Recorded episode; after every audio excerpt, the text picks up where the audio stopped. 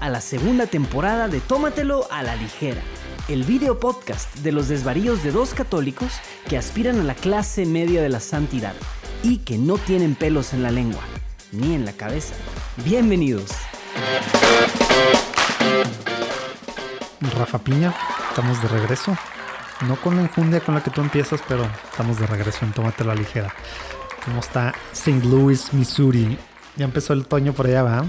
El otoño está empezando, sí. Delú, aquí en Delú. Eh, algunos cuantos árboles empiezan a mostrar el, el cambio de follaje. ¿Se dice follaje? Caray, ya, ya, no, ya, no, sé si estoy Oye, pero es como otros estados de que, de que te, se ve ahorita todo rojo, amarillo, Todavía no. naranja. ¿o no? Todavía no. Está empezando en algunos árboles, lo empiezas a ver. O sea, está lentamente iniciando el otoño. Qué bonito es el otoño allá. No que acá, digo, en muchos lados acá pues no existe, ¿verdad? No, no, pero, en Monterrey pero sí me nos cuentan, vamos de verano a invierno. Sí me cuentan los, los locales de aquí que sí, que, que llega un momento en que todos los árboles hicieron esta transición de amarillo, café, naranja, espectacular. Entonces, ya lo estoy viendo que empiezan algunos árboles. Entonces, Lo, estoy yo lo también con que tomar fotos, ¿eh? Sí, sí, tengo mucha, mucha expectativa de, de, vivir eso porque visualmente debe ser muy atractivo. Y el clima, sí, el clima ya se nota que ya no es verano, ya no es el calor de hace dos meses sofocante. Está, la verdad, muy... sofocante, güey. El calor sofocante. Había un calor se está sofocante. riendo la gente, se está riendo la gente de Monterrey, pero bueno. No, no, no, porque chécate que aquí hay un calor con una humedad que Monterrey no hay. O sea, hay una humedad cercana en verano al 100%. Entonces, eso lo hace es otro O sea, no Ay, digo que sea peor que hay- Monterrey, pero, no hay, sí es un no hay- calor no hay muy... lagos, ¿no? O sea, hay un río nomás, ¿no? Porque No hay muchos ríos. No, es que son muchos ríos. Está el Mm, sí, Mississippi, cierto. que es el ¿Cuántos gran hay? río, pero está el río Missouri. Hay muchos ríos en la zona, entonces es muy, muy húmedo. Sí, cierto. Tú, me habías dicho algo de que tipo Venecia o algo así. No. no, Venecia para nada, no. No para nada. Bueno, a lo mejor así te lo imaginabas antes de ir. No, no, de hecho no tampoco. pero había visto en los mapas los ríos, pero ya que estás aquí sientes, o sea, el, realmente hay mucha humedad siempre en O el sea, aire. todo, todo el tiempo estás pegajoso, básicamente. Sí, sí, sí. El- eh, sobre todo en verano. Ahorita ya te digo, empieza a refrescar un poco y está muy a gusto ahorita, la verdad, el clima. eh, Oye, tanto en las el mañanas como las problema, tardes. el problema con la humedad es que precisamente también el frío, híjole, se siente muchísimo más hasta los huesos, ¿verdad? Ese es el tema. El- yo experimenté un poquito, no mucho, la verdad, un poquito del frío húmedo en Sevilla con el Guadalquivir. Mm. Y recuerdo esa experiencia. El, el frío húmedo se te mete, por, por- traspasa la ropa. De, la ropa de invierno la traspasa. Y se te mete, como decimos en español, a los huesos. Entonces, sí, también la gente que vive aquí me, me ha advertido del, del frío húmedo en, por allí de enero, febrero. Bueno, ya Sí, veremos. va- vas a tenerte que ir bien preparado. Vas a tener que hacer compra porque me imagino que en Guadalajara no, pues no llegan esos fríos, ¿verdad? Entonces No, y mucho menos- y menos húmedos. surtirte. En Guadalajara cuando hay frío o calor, la verdad es no es tan húmedo, es poco húmedo. Es más bien Oye, seco. oye, pues ya sé que, que traemos prisa, bueno, traes prisa eh, y quisiera ver qué andas tomando porque yo, no sé, no te dije antes, pero te voy a quedar bien mal porque como sabes, estoy, me acabo de mover de oficina, ahorita me prestaron aquí, gracias Muñoz, por eso se van a oír voces por ahí, ciertas, a lo mejor algo de eco y demás, pero no tengo, no tengo nada que beber, literal llegué aquí unos minutitos antes de la de la grabación. Si bien las caras que está haciendo Rafa, se está muriendo un poco. Pues sí, ni modo, vas a tomar solo. Bueno, no solo, va, yo estoy contigo, pero no voy Oye, a o poder acompañarte so- en la tomada. O puedo ser solidario contigo y beber agua. Digo, Pues sabes que yo ni agua, hombre, chinetes, no sería un nada. tómatelo a la ligera muy extraño. Digo, tengo una cerveza aquí, tengo una cerveza aquí local de San No, Luis hombre, que te mejor, quería, que mejor te al quería revés. mostrar. Tú échate, échatela a mi, a mi, a mi salud. Oye, pero te, te digo por qué me la pienso, porque eh, siento que en el momento que estamos grabando esto, como si estuviera empezando una gripa. Y no sé si una cerveza sea lo mejor, pero. Pero bueno, razón. En honor, al, en honor al espíritu de tómatelo a la ligera, me la voy a tomar. y ya veremos qué pasa. Ya veremos qué pasa. Te la voy a ahí- mostrar, ahí mira. nos, nos, nos das el reporte, por favor. Les voy a dar el update. Mira, A ver. ¿alcanzas a leer o no? No se lee. A ver, hazle más para atrás. ¿Qué dice? No. Urban Chestnut. Chestnut, como que no, como que no enfoca bien. Pero lo que dice Z Swi- Swilk, ¿o qué dice? Ahí está, Urban Sí, es Chestnut. Urban Chestnut. Esta es una UCBC. compañía, una cervecería local. En San Luis hay muchas cervecerías, ¿eh? Y se llama. Es un Bavarian Style Lager. Mm, nice. Se llama Zwickel. Zwickel. Órale. Esta compañía he probado dos o tres de sus cervezas y aquí en San Luis es de lo que más me ha gustado, la verdad, las, las cervezas de Urban Chestnut. ¿Sí se compara que- con, con tu Minerva o no? Amigos de Urban Chestnut, Todo el eco de tu depa. amigos de Urban Chestnut, los voy a etiquetar en mi publicación para ver si nos quieren patrocinar algo. Voy a servir. Oye, eh, esa parte es una, es una de las latas largas, ¿no? O sea, Es un es como de medio, de medio Es un- litro, ¿verdad? es un pint, Bueno, sí, un arribita, pint, medio litro. Entonces, No, es menos, un- 573 según yo. Ah, no, 491. 4.76, ¿no?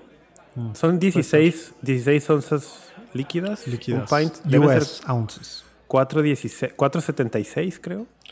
Porque, porque una chave normal tiene 355, que son 12, 12 onzas. Oye, a verla. ¿Cómo se ve? Hmm, ah, mira, pues se ve bien. Sí se ve, sí se ve muy, muy clara. Que a veces no es tan. A ver cómo huele, a ver cómo, a ver a qué te huele. No Sí, huelo aroma- nada. aroma- No huelo nada. Ah, no, entonces no es gripa lo que trae, siento decirte. Tienes que irte a hacer la prueba. Ahora, debo, ya. de- debo decirte que norm- normalmente mi olfato es muy malo. Habitualmente mi olfato es... Pero a ver Sí. si huelo algo. Nos quedó claro con el Pineapple Blend. Sí huele, pero no podría describirlo. Me faltan adjetivos. Mejor la pruebo. No, ahora, esta no, no es nuevo sabor para mí porque la he probado antes. Bueno, pero a ver. Una, vete- tú, tú di, yo te digo cómo bueno. debería ser, cómo debería saber una lager alemana. Yo, yo, te, yo, te, yo te digo si sí. A ver, ¿qué, qué, qué describes? A ver, si tuvieras que decir alguna fruta o, a- o algún o alguna nuez o alguna alguna madera o alguna qué, Hmm. ¿qué dirías? Fíjate que al final, después de que pasa un- unos instantes, sí queda un, un sabor amaderado. Mm. No sabría qué madera porque no he comido mucha madera en mi vida. Pero- te, te pierdes de mucho. ¿Tú sí? No. No, pero sí, sí tiene, tiene un sabor amaderado al final sobre todo. Mm. Y es poco ácida, lo cual me gusta. No debería de. ¿Cuánto tiene? Como cinco, cinco y medio de alcohol. ¿o ¿Cuánto tiene? No sé. Fíjate que aquí las botellas o las latas no suelen, no lo dicen tan claro como en México. No, sí dice, pero, o sea, tienen que, pero sí, sí en chiquito. Normalmente No, abajo yo, o atrás. yo lo- te digo que yo lo he buscado en otras latas y en otras y no lo encuentro. De hecho, aquí tampoco lo encuentro. Qué raro. Pues sí, una lager debería ser crisp, así muy limpia en boca. Casi no dejar nada de retrogusto. Y en aroma también súper limpio. No deberías de, de oler nada de frutas como en las sales, ni, ni así lo que se llaman los esteres, etcétera, etcétera. Pero, pero bueno, oye, pues traemos algo de, de tiempo encima. Yo, ya que no voy a estar tomando y aparte ando así como que con la cabeza en mil lados, espero que no se note tanto. Pero ¿qué tal si le entramos? Dale, venga. A ver, voy a decir los temas. A ver qué te parece. Para empezar, bueno, tantito así, tantito del juicio del siglo que empezó, bueno, que empezó en, en agosto y luego se retomó la semana pasada en el Vaticano. ¿Quién lo bautizó el, el juicio del siglo? ¿Tú? ¿A poco no? ¿A poco no es? Ese es, Que un, neta, neta sí ese es está bien un- interesante. ese es un take, ese es un take editorial de tus amigos de The Pillar. No, no, no creo que ellos lo hayan dicho, ¿eh? Pero, pero definitivamente, o sea, no manches, le hicieron por primera vez una, un, una, ¿cómo se dice? Un juzgado así que va, que puede haber medios, que puede haber público, que puede haber todo el rollo.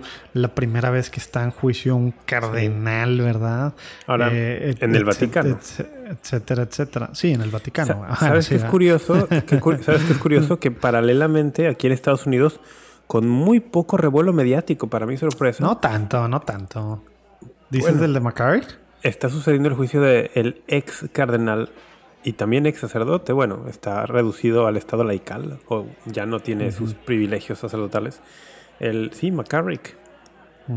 y, yo digo, digo, digo con poco revuelo mediático porque para lo que representa McCarrick, la verdad yo esperaba más cobertura y tal. Y digo, bueno, hay que ser muy honestos. Tampoco es que yo haya estado haciendo un súper seguimiento a las noticias. He estado mucho más enfocado en, la escuela y otros menesteres. Ah, di la verdad, ¿cuál escuela ni cuál escuela?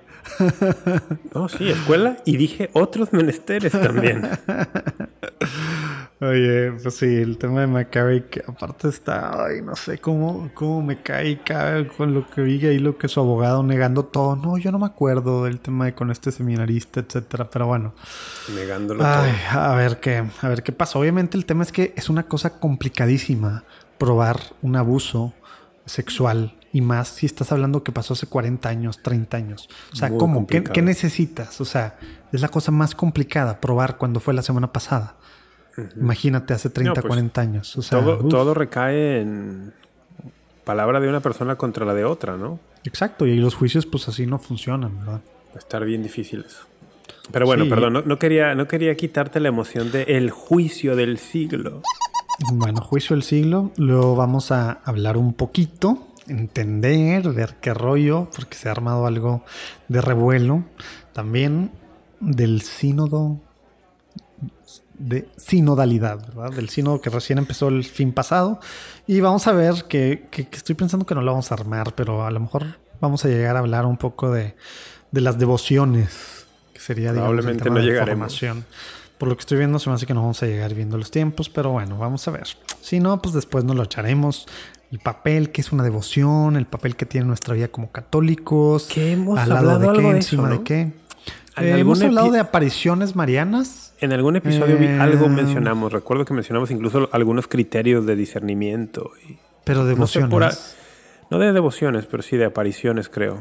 Sí, de apariciones sí. Revelaciones, ¿no? Revelaciones privadas. Sí, exacto, revelaciones privadas. El tema de devociones, pues, pues es, pues es, un poco más amplio, ¿verdad? sí, no, y es otro tema, de hecho, es otro tema. Y, puede, digo, y a lo mejor también podríamos medio tocar ahí temas sacramentales, etcétera, y su debido lugar, ¿no? Pero bueno, oye, antes, este lunes, ¿sabes qué me di cuenta? Descubrí algo. Descubrí, gracias a, tu amigo Taylor Marshall, descubrí, ah. descubrí que, que, mis abuelas y que yo somos masones. Explícame, por favor. No has visto, no has visto, ya ves que el domingo de esta semana pasada estuvo Pelosi, Nancy Pelosi en, en el Vaticano y hay una foto que se toma con el Papa. Oye, explica quién es Nancy Pelosi para los que no saben. Es la es demócrata de California de eh, la no sé cuál sea el nombre en español, Speaker, pero digamos la, la, jefa, sí, pero ¿cómo se dice eso? La, la jefa de, de, la Cámara de Representantes de Estados Unidos. No sé cómo se diga eso, la vocera, no, es que no es vocera, no sé cómo se diga. En México eh, tenemos presidente del Congreso, un diputado pues, presidente o algo así. Pues sí, que se van turnando y se los rolan los partidos, pero, pero según yo es diferente el rol. Pero bueno, es esta católica que, ha sido muy vocal en, temas también a favor de, pues de pro-choice, ¿no? En, sí, del aborto y todo, LGBTQ+, sí. Sí, bueno, no, no sé, sí, mucho en eso también, pues no sé. Pues según yo, tiene toda la, toda la agenda muy radical demócrata en todos esos temas, sí. Pero ella dice que sigue siendo católica, ¿no? Y, lo sigue, y sigue siendo, sigue siendo. El tema, bueno, claro, sigue siendo católica eh, porque pues, está bautizada, ¿verdad? Sí, exactamente. Eh, el, tema es que ella dice que es una católica practicante. No aclaré bien. Bueno, y practica, sí. Que, va a seguir, o sea, va, va seguido a misa, eh, dice, Que dice que comulga, etcétera, etcétera.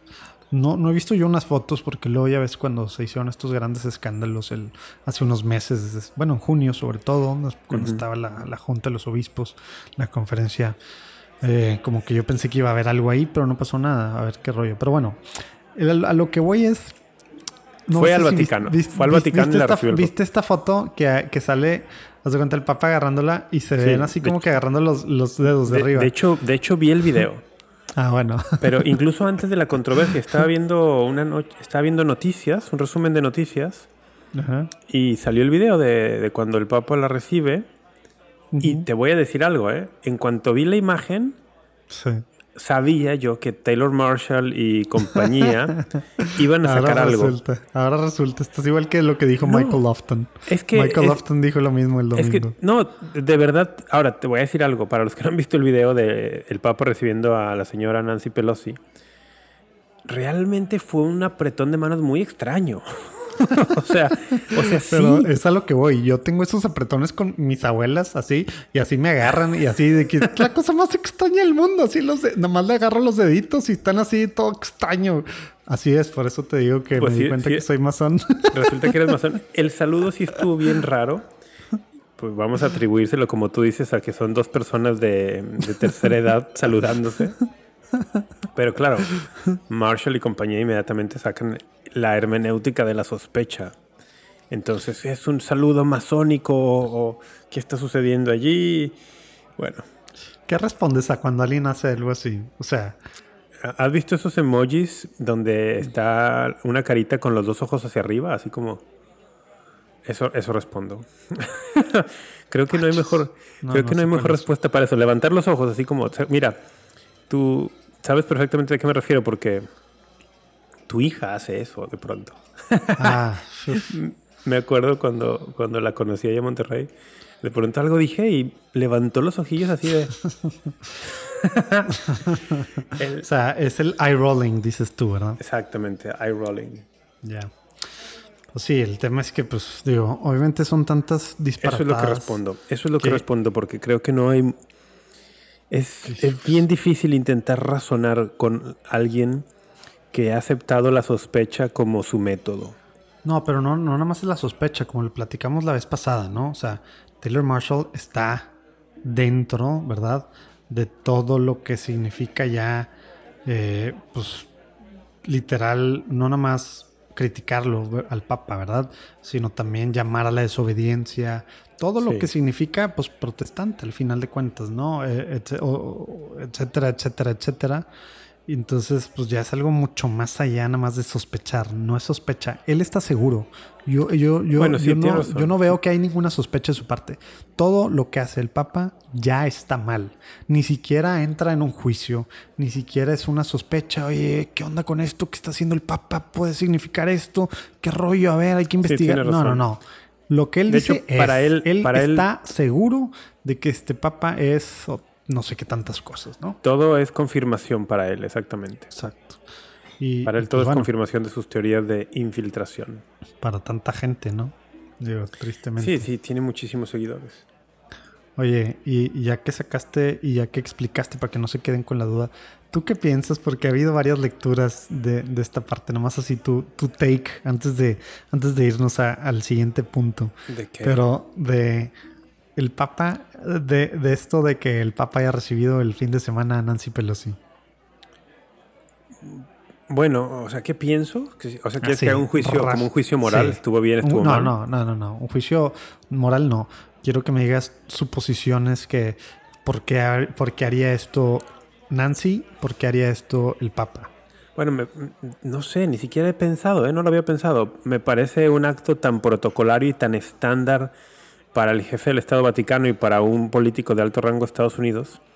O sea, el Papa todos los días en su agenda recibe políticos de alto rango de distintos países. Todos O sea, ya, los no hay, que, días. no hay que leer más allá, dices tú.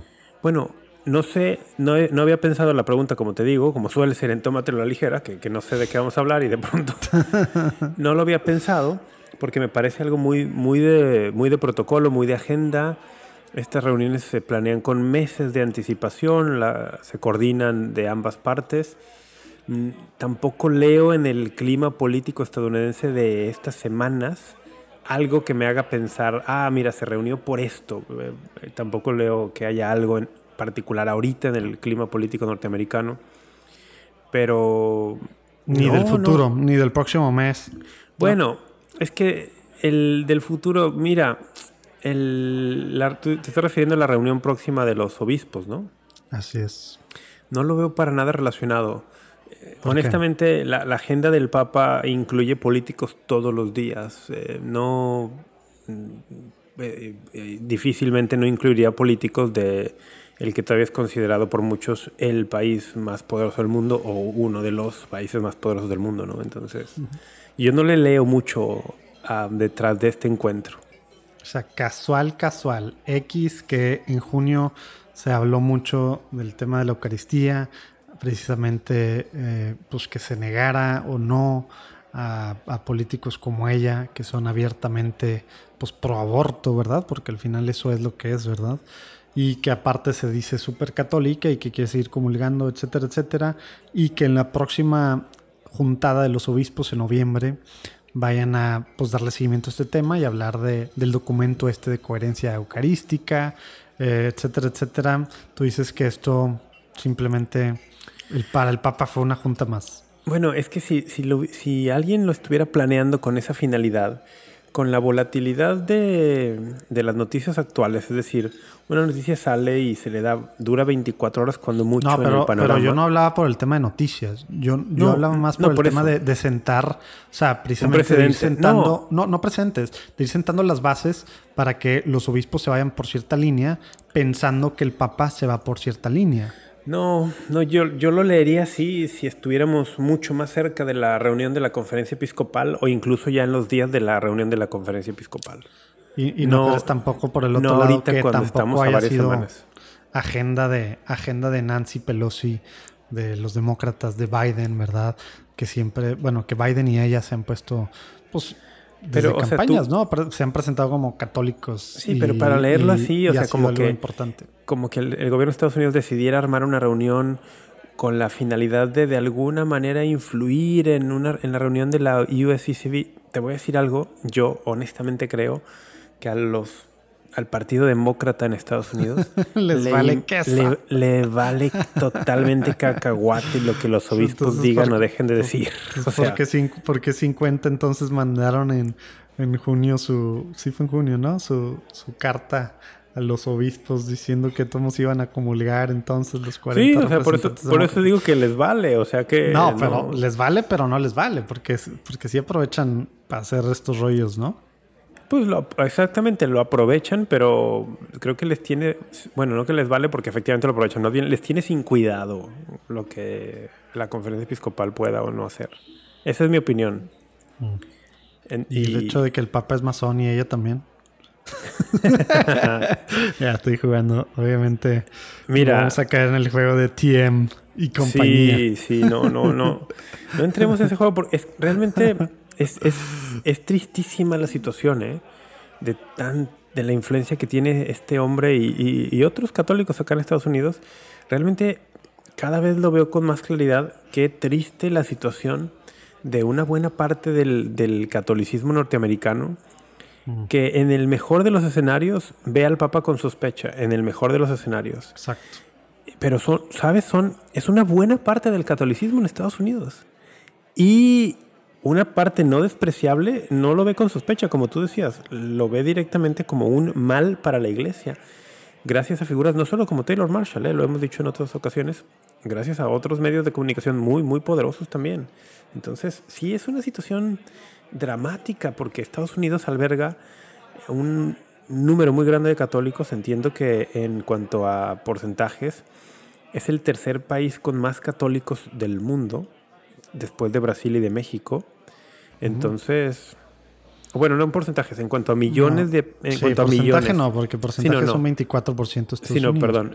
más bien en cuanto, a, en cuanto a población total, o sea, en, millones de católicos, el primer lugar lo tiene Brasil, el segundo lo tiene México, el tercero lo tiene Estados Unidos. O sea, aquí hay millones de católicos.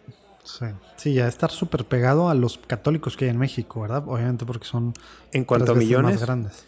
Sí, porque son tres veces más grandes. Bueno, no, si son 24%, ¿cuántos tiene? Estados Unidos tiene 350 millones de habitantes. Sí, y, según yo ya los católicos en México son como el 80, ¿no? Entonces peligros sí están bien pegaditos, ¿eh? Bueno, sí, no está, si somos 128 millones y estamos en el 80%, de hecho sí, la cifra está muy cerca, tiene razón. Oye, pero, pero neta, ¿cómo se ha puesto? Y más ahora que, pues, que es otro, el aniversario de, del sino de la Amazonía y de nuevo el tema de la Pachamama y tal, o sea, cero chanza al Papa a decirle nada, cero chance a escuchar lo que dijo, que tú nos explicabas la vez pasada, cero chance a nada. Hay una certeza absoluta y luego ahora que trae también estos últimos, estas últimas pues, semanas sobre todo, pero bueno, desde Laudato sí, desde antes, ¿verdad? Muy apegado a San Francisco, ¿no? El tema de Laudato sí y todo el tema del cambio climático con todos los eventos que hubo estas últimas semanas. Ah, no está pelando nada los abortos, no está diciendo nada de los temas de fe y agarra el tema del cambio climático y aparte agarra el tema del latín eh, contra los católicos que sí son súper católicos. O sea, neta traen un tema súper, ¿cómo decirlo? Tratando de ser caritativos. es, una realidad alterna al final de cuentas. Queriendo ser caritativos, vamos a decir que tienen una visión de la iglesia, es decir, una eclesiología muy deficiente. Así lo pondría yo en términos muy caritativos. porque al final de cuentas, esto impacta no solamente la visión que tienen del Papa, es, es la visión de la iglesia. Es una eclesiología muy deficiente y tiene consecuencias en la vida práctica tristemente. El tener una eclesiología diferente va a impactar, por ejemplo, cómo interpretas la escritura, cómo interpretas la sagrada tradición, cómo para ti qué es el magisterio vivo de la iglesia. Todo eso va incluido en, digo, no solo es la eclesiología, ¿verdad? Son muchas otras cosas, pero la, eclesiología se mete aparte de eso. Eh, sí. y, lo que me lo que me da, me da mucha risa con estas cosas es que precisamente tú dices, lo que para ti es el magisterio vivo de la iglesia, lo que, lo que para ellos es esto y lo otro. Hablan de temas de, tradición, hablan temas del ser católico, que es algo súper así. Y al final, ¿quiénes son los más, digamos, el tema más subjetivo, pues, posmoderno, ¿verdad? De, de acoplarme y de tomar las cositas que sí me gustan y las que no pues es lo que ellos hacen, ¿verdad? Eso es, eso es un rasgo muy poco tradicional. etcétera, etcétera. de hecho, ah, ir, sistemáticamente contra la autoridad papal y exhortando a la desobediencia es, es, lo, es totalmente contrario a la tradición católica. esa, es la, esa es la gran paradoja, ¿no? Que te llamas católico tradicional y vas en contra de la tradición católica que nos dice que el Papa no solamente es pilar muy grande del papado, sino que es fundamento de unidad. y, él es el que está causando la desunión. Aparte, todavía las agallas para decir eso. Sí, y, para el católico realmente es, es todo lo contrario. Cuando hay cuestiones disputadas, cuando se arman bandos en la iglesia, que no es novedad, no es novedoso, el Señor precisamente lo podemos leer en Lucas 22 a partir del 30 o 31. El Señor previó que esto sucedería y le dijo a Pedro, Pedro, yo he orado por ti para que tú confirmes en la fe a tus hermanos. Cuando hay necesidad de ser confirmados en la fe, es decir, cuando se están haciendo bandos, cuando hay controversia, cuando hay opiniones divididas, hay que estar con Pedro hay que estar con Pedro porque Pedro tiene la garantía de la oración de Jesús para confirmar en la fe a los otros apóstoles incluso. Ese pasaje de la, de la última cena en Lucas 22 eh, sucede cuando están los apóstoles todos reunidos y el Señor les advierte, Satanás los va a sacudir, les va a sacudir la fe. Pero el Señor garantiza su oración para que su fe se mantenga solamente a Pedro y ese es un misterio. Creo que no lo hemos platicado aquí en Tómatelo. petrino, dices tú? Sí, sí, y no lo hemos tocado en Tómatelo a la ligera quizá. Oye, no, y justo ahorita que te estaba Porque escuchando... lo hablamos en el Back to Basics, Exacto, yo dije algo en el Back to Basics, en el, en el episodio después de... Pero te voy a pedir de favor, Rafa, que en algún momento de este año, o sea, te quedan no sé cuántos episodios tú uh, encargado de este rollo, pues uno de octubre, uno de noviembre y uno de diciembre, o sea, tres que, que, que, te avientes esa parte así del back to basics, ¿no? Para, para dejar claro, yo te, yo te hago preguntas y así para, para mostrar lo, pues los fundamentos de precisamente el misterio petrino y qué es lo que significa para nosotros hoy. ¿Por qué no es algo que se quedó hace casi dos mil años en la persona de Pedro, ¿verdad? Hay que hacerlo, hay que hacerlo porque el, el, fíjate, me gusta, el misterio del ministerio petrino es impresionante y, está cimentado en Jesucristo. Y es justamente eso, es el misterio del ministerio. ¿Por qué Jesús querría instituir ese ministerio? Jesús no hace nada al azar, ni hace nada por hacerlo nada más. es importante para su iglesia, es indispensable para su iglesia este ministerio. ¿Y por qué lo ha querido así? Es el, es el misterio de la voluntad divina. Para cerrar esto y no meternos ya más ahí, o sea, un católico que pretende negar el ministerio petrino en, en el magisterio vivo del Papa actual, sea el que sea el Papa actual, pues atenta contra el misterio de la voluntad divina que quiso que mediante un hombre frágil, pecador, como es el Papa en turno, el que sea el Papa, se, eh, di- se- digamos, la iglesia tenga guía y orientación. Oye, a ver, expande, expande tantito en eso, ya que agarramos esta medio tangente, pero al final es muy importante. Expande en eso porque justo hace, creo que hace dos, tres semanas, un amigo eh, que veo casi todas las semanas, que tú conociste, me, me- me- preguntaba justo, oye, ¿tú qué piensas?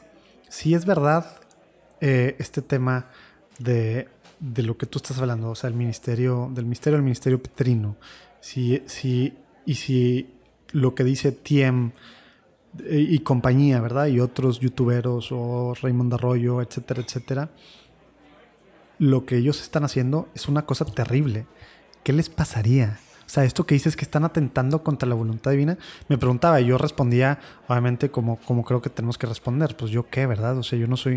O sea, eso de andar poniéndose como, como juzgador de otras personas, ya sé que a algunos católicos les encanta, ¿verdad? Pero Sí. creo que es lo peor que hemos hecho en estos dos mil años de existir como iglesia, ¿verdad?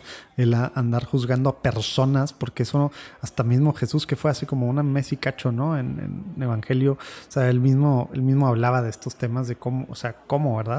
El, el tema de, de juzgar. Pero, ¿a, a qué te refieres menos- con...?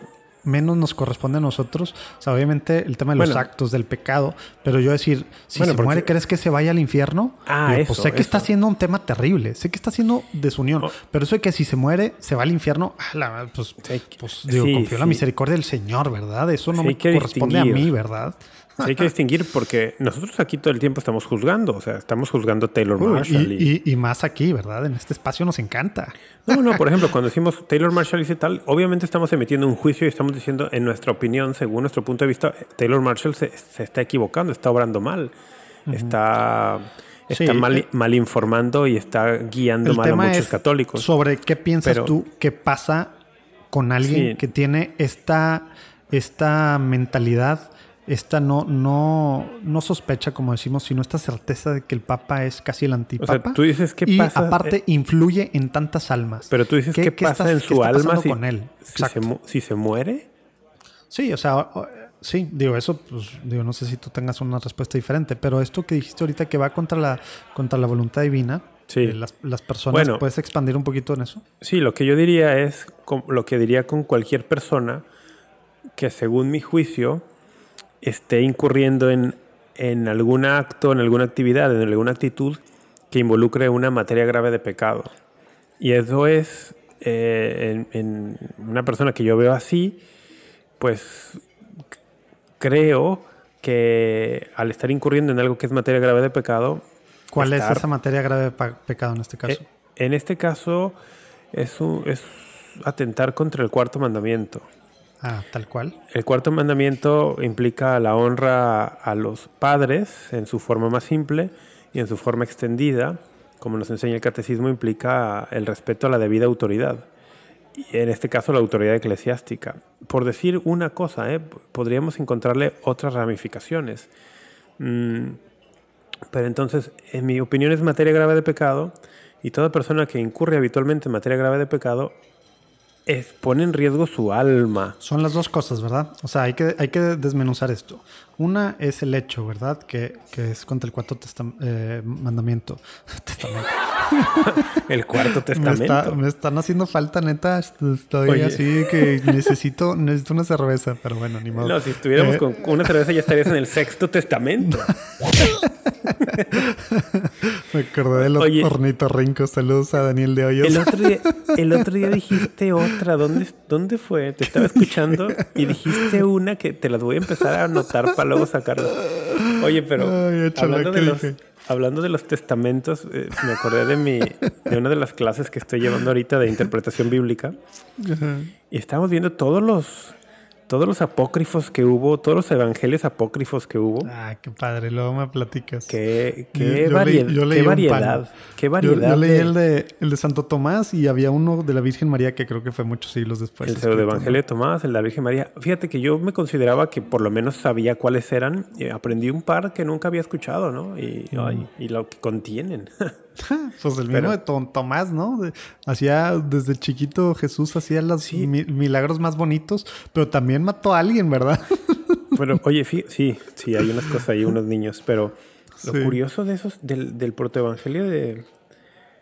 El, ah, no, estoy pensando en el de Tomás, estoy pensando en el de, de Santiago. En el protoevangelio de Santiago, que es apócrifo, viene un dato que la iglesia incorpora en su liturgia. Ah, eso es tu Wow, esa no me la sabía. Ahí sí, ahí sí emoticon de. No, sí te lo sabes, nomás que no, no, no, no has hecho la conexión. Yo, yo tampoco había hecho la conexión. Pero fíjate, el Evangelio, el Protoevangelio de Santiago, que es apócrifo, nos brinda los nombres de los padres de la Virgen María. Joaquín y Ana. Ah. Y Joaquín y Ana tienen su día en el calendario litúrgico y lo celebramos. ¿A poco no viene en ningún lado? En, ningún evangelio canónico. En ningún ahí evangelio. Es vienen. exactamente, los nombres los sacamos de un evangelio que apócrifo. Flavio Josefo tampoco, tampoco viene. Flavio Josefo de Jesús dice tres cosas. Pues, entonces, el, el, dato del nombre de los padres de la Santísima Virgen María lo sacamos de un evangelio apócrifo y está incorporado en el calendario litúrgico. Sí, o sea, le creímos que sí es cierto lo que dijo, al menos en esa parte. Exactamente. Qué loco. Oye, pues qué padre testamento. Ya ni sé por qué estábamos hablando de esto de los cuatro testamentos. Es que no, el tema del cuarto mandamiento, pero yo decía las dos cosas. Uno era eso. Cerramos tangente. Pero una era eso, pero dos, tú dijiste muy claro, y es algo que hemos hablado en otras cosas, ¿no? De manera habitual. ¿Qué es lo que está pasando en este caso? Entonces, es, es materia grave y es habitual. Es una conducta habitual prolongada, ¿verdad? Y hay que, y hay que no es yo hice, yo mentí, y me fui a confesar, o yo hice esto y me voy a confesar. No, yo sigo haciendo esto, faltando el respeto y en algunos casos también mintiendo, ¿verdad? y una y otra vez hay que, hay que recalcarlo. ¿Por, qué estoy haciendo este énfasis de, de materia grave? Fíjense, no estoy juzgando el estado de su alma, no estoy juzgando si está en pecado mortal, porque para que exista pecado mortal, lo hemos dicho muchas veces, pero nunca está de más repetirlo, se requieren tres condiciones que exista materia grave, que haya pleno conocimiento y que haya pleno consentimiento. la materia grave es muy evidente en muchos casos. En mi juicio, en mi opinión, es evidente, indudable, que aquí hay materia grave. Porque no solamente es el, el, cuarto mandamiento, sino también está atentando contra el mandamiento de no mentir, que implica, entre otras cosas, el debido respeto a la buena fama de las personas, a, su buen nombre, a la honra, eh, no calumniar, no difamar, cosas que están atentando contra el Papa también constantemente. Entonces, materia grave es muy evidente que hay. Y eso de la calumnia hay que entender qué significa ya en cuál de los mandamientos entra también, ¿verdad? sí, en el de la mentira, en el de no mentir. Y luego, me parece que entonces es bastante evidente que hay materia grave y yo creo que podríamos armar un buen argumento a favor de que también lo hacen con conocimiento, pero no mm. tengo la certeza de que tengan absoluto conocimiento que están yendo a. ya, ya estarías aparte faltándole a la caridad, ¿no? no, no, por, no, por eso dije que... podría armar un buen argumento, o sea, creo que podría presentar cierta evidencia para, para decir yo creo sin aseverar con certeza total que lo hacen con conocimiento. Pero exactamente, no, no asevero totalmente. Y luego lo que sí... Sí, pero, pero es algo que sí se pudiera argumentar. Sí, sin mucha bronca, ¿verdad? Podrías tener evidencias o, presentar argumentos. y Michael Lofton lo ha hecho con mucha claridad. ¿verdad? Y luego está el tema de su intención, ¿no? Sí, oye, ¿cuál, cuál es su intención? Ahí uh. sí estoy obligado a siempre pensar que tiene una buena intención. Creo que... Aunque, aunque su ex socio diga que no hay una buena intención. Sí, en caso de Marshall, Timothy Gordon dice que lo está haciendo por dinero. Oye, ay, no voy a decir nombres, pero tengo que sacar algo aquí delante del micrófono y contigo. Ya dijiste varios. No, no, pero este que bien no lo voy a decir. Hay un personaje, perdón que esta es otra tangente, amigos, pero esto es Tómatelo a ligera. esto podría llamarse Tómatelo a ligera, dos puntos, las tangentes de Urquidi y de Rafa Piña. es que me lo tengo que sacar ahorita que me acordé. Tú no, pierdas el tú no pierdas la idea que teníamos. No, neta, estoy sufriendo porque sí me hace falta una cerveza o agua o algo y estoy así medio que muy lumo. Hay un personaje que de verdad no voy a decir su nombre, pero hay un personaje súper conocido en la iglesia de Estados Unidos. ¿Puedo adivinar? No, no, por favor no, por favor no lo intentes porque no quiero. Solo quiero sacarme lo que traigo aquí en el pecho. Pero un personaje súper conocido en la iglesia de Estados Unidos que yo ya hace varios años por, por amigos muy cercanos que también lo conocen a esta persona, me, me habían dicho, no, no, esa persona seguía mucho por el interés monetario, ¿no? Seguía mucho por el tema dinero. Y a mí me costaba un poco aceptarlo. De hecho, no lo, pues, no lo acepto porque no, no, no me consta a mí personalmente, sino que gente cercana me había dicho eso. Y esta semana, precisamente uno de mis profesores, al terminar la clase también le pregunté. Te lo confirmó le, le, pregunté, ah, ¿qué piensa de, qué piensa de fulano? Y, y me dijo, te voy, a contar, te voy a contar una historia. Y me contó una historia que confirmó esto que otra gente me había dicho, ¿no? Y para mí es como muy, pues como muy desencantador, o sea, me, me, me, desencanta y me duele y, ¿Y por qué estoy diciendo esto? No tengo idea. Seguramente es la cerveza mezclada con la Yo tampoco tengo idea por qué estás sacando esto. ¿Por qué Pero ya no estoy entendiendo el punto. Ah, no, ya, ya, ya ¿estás, echándole, ¿Estás echándole a alguien en la iglesia de Estados Unidos de que, de que hace las cosas por dinero? No, entendí. Pues parece que, parece que hay muchas personas que piensan que... no se vale, tienes que decir el nombre. No, no, porque justamente como no, a mí no me consta... Ah, sería una calumnia. No, ¿sabes por qué lo dije? Ya me acordé, porque salió el tema Taylor Marshall y que Timothy Gordon Ah, que trabajó con él un buen tiempo, lo acusa de que no tiene una intención de, de verdad querer ayudar a la iglesia, sino que lo hace por clics de YouTube. Y ojo, Timothy Gordon es igual de Taylor Marshall en, en Antipapa, ¿verdad? Pero, pero dice esto y tiene una versión diferente de algunas cosas. Pero, pero para, ah, para regresar a nuestro punto original, cuando hablamos de juzgar, pues no juzgamos nunca el de, ah, esta persona está condenada, porque para eso tendría que conocer el estado de su alma, lo cual no conozco, no conozco si lo ha hecho con pleno consentimiento, puedo tener una idea sobre su conocimiento y puedo con mucha certeza hablar de si algo es materia grave o no. Entonces, eh, para regresar a tu pregunta original, ¿qué sucede con estas personas que constantemente están en este... En este tangente para responder mi pregunta que me hizo. Eh, es que las preguntas importantes no se pueden responder así nada más. O sea, no son, no son enchiladas, no son, no son tacos. Entonces, ¿Qué, pienso de, una persona así? pienso que por estar incurriendo habitualmente en algo que evidentemente es materia grave, están poniendo en riesgo su alma en caso de que ocurran las otras dos condiciones, el, con, el conocimiento y el consentimiento. Entonces, ¿qué tiene que ser un solo en caso, solo en caso. Si está realmente él piensa que es la verdad, piensa que está siendo caritativo, piensa que está ayudando a la iglesia, entonces ya no está mal, aunque sea de manera habitual. No, sí, sí está mal, pero si, es, si esas condiciones se dan las que tú mencionas, es un atenuante. Son atenuantes. ¿Y, crees que una persona con IQ, cualquier cosa arriba de 80, pudiera pensar eso después de años de estar hablando así? no tengo idea cómo funciona el tema del IQ, pero un IQ arriba de 80 es aceptable o no, no tengo idea. Muy apenitas, pero sí.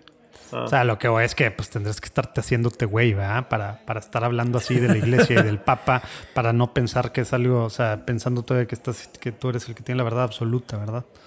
Sí, es difícil, es difícil pensar eso. Sin embargo, yo creo que como católicos, con esta situación y con cualquier situación, cuando vemos a alguien que objetivamente está incurriendo en algo que es materia grave, es nuestra obligación hacérselo saber o si es una cuestión pública, advertir a otras personas. Mira, ¿qué está pasando ahí? es un policía y es aquí un, un, amigo que vino a reclamar su oficina. Ah. Sí, pero no, es, el guarro de... bueno, voy a describir porque la gente que no está viendo esto yo en el cuadrito aquí de la, de la llamada te veo muy borroso. Entonces moviste tu ah. cámara y yo veía siluetas humanas y veía una, una, silueta de pie como de un policía y veía una silueta, una silueta en el piso como alguien que le estuviera dando primeros auxilios de resucitación a otra persona. De como, plano. ¿Cómo se llama esto? CPR. CPR, pero ¿cómo se, cómo se dice? No, no le está dando un policía CPR a Muñoz, no.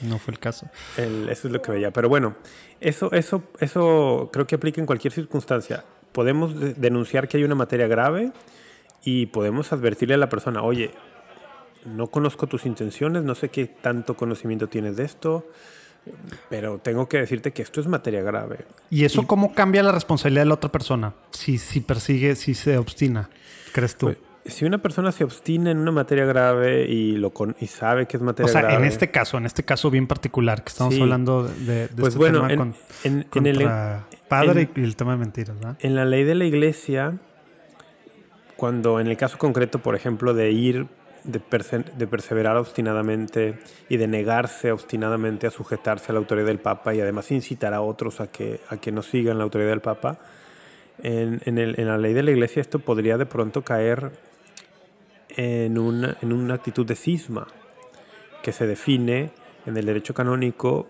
como la negativa recurrente y obstinada a sujetarse a la autoridad del Santo Padre. Y que por eso hemos dicho que materialmente eh, pues lo están, porque eso es, ese es el estado en el que han estado, ¿verdad? y, a lo mejor conviene recordar la distinción entre algo en, material formal. o formal. Cuando hablamos de, de, un cisma, por ejemplo, material, nos referimos a que están todas las actitudes presentes de, de la negativa a la sumisión con el Papa, pretender separarse de su autoridad, pero no ha habido una declaración oficial y de parte de la autoridad de la iglesia no les han declarado formalmente que están en cisma. Pero, pero están todas las actitudes y todas las condiciones están allí. La diferencia con un cisma ya formal es cuando tanto la persona declara públicamente que desconoce eh, la autoridad del Papa y que además la autoridad de la Iglesia también le declara a la otra persona pues que ha caído en una actitud cismática que implica una excomunión. Sí, que en este caso solo hay la primera, ¿verdad? Es la primera, y, pero digo, es, es material, ah, no creo que al 100%, porque algunos de ellos, yo les he escuchado a Marshall, algunos, decir, bueno, sí, es el Papa, o sea, es un Papa válidamente electo y... pero, cada vez se va alejando más de eso. Pero me rehuso a reconocerlo porque me parece que es un mal Papa. Pero mantiene todavía la idea de que es un Papa, ¿no? Eh, pero cada, vez cada, vez se va acercando más a los sedes, ¿eh? Sí, sí. Eh, caso contrario iba a decir a, aquellos que dicen, no, no es el Papa, como aquí en México eh, Alberto, Alberto Villasana, ¿no? Alberto Villasana, aquí en México, él, dice, no, no, este no es Papa. El cónclave fue, una, fue, un, fue un teatro, estuvo estuvo hay de dos no hubieron que es la renuncia y otro el cónclave de esto ya hablamos no Hemos hablado alguna vez, sí. Entonces, antes de que se vaya acá, Muñoz, yo quería que, que, digo, sorry dijera, pero acá te... Ah, ya, bueno. Y te, iba a saludar, pero, pero bueno, ya se va. Bueno, lo puedo saludar. ya está, está, en el teléfono. Sorry Jera. Ya, yo estaba acá tratando de... Pues, se, sentó aquí, quería saludarte el güey, pero pensó que ya habíamos acabado. Pero pues como que no está muy claro que... No tiene muy claro cuánto dura Tómatelo Ligera. seguramente no, seguramente no lo escucha. Oye, entonces, digo, hemos platicado, pero, pero sí, o sea, el tema ya, los que están en cisma, dices material en todo el sentido, son los sedevacantistas, no los que dicen desobedece al Papa y el Papa es el que causa la desunión y el Papa está mal y el Papa es masón y el Papa es así. Esos, esos tú dices que no están ni en cisma material.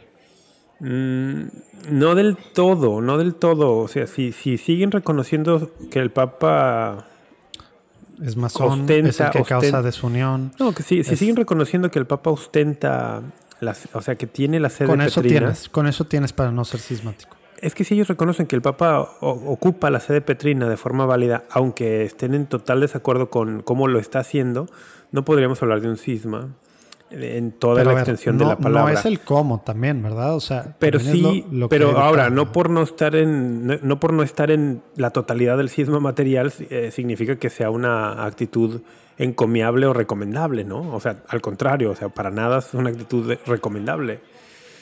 Y no por eso deja de ser grave, porque no solamente es el mantener la postura, sino estar exhortando constantemente a otras personas.